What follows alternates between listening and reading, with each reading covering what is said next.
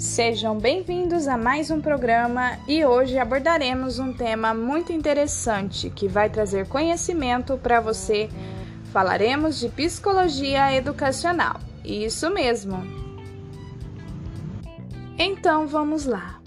Mas o que é mesmo a psicologia educacional? Ela corresponde ao ramo da psicologia que se aprofunda no processo de ensino e aprendizado nas mais diversas vertentes. E agora eu faço uma pergunta a vocês. Como a psicologia educacional contribui para o processo de ensino e aprendizagem? E como a mesma trabalha as relações interpessoais, o conflito e a saúde mental das crianças? E a resposta é: Através dela, entendemos os processos da criança, sabendo como lidar em cada situação. Através de observação da forma como a criança age, ajuda a resolver os conflitos da mesma.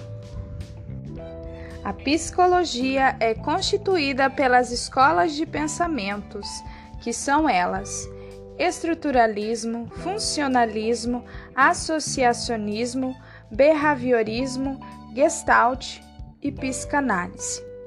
Então, explicando um pouquinho cada uma delas, é, o estruturalismo estuda a estrutura da consciência, o funcionalismo estuda a consciência, o associacionismo estuda o comportamento aprendido. Essas três teorias são das escolas de pensamento antiga. Agora iremos falar das três teorias modernas. O behaviorismo estuda o comportamento, a Gestalt estuda a percepção e o pensamento como totalidade, e por fim, a psicanálise que estuda o inconsciente.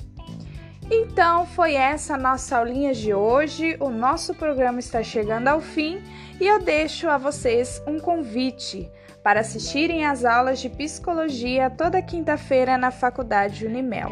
Um grande beijo e fiquem todos com Deus.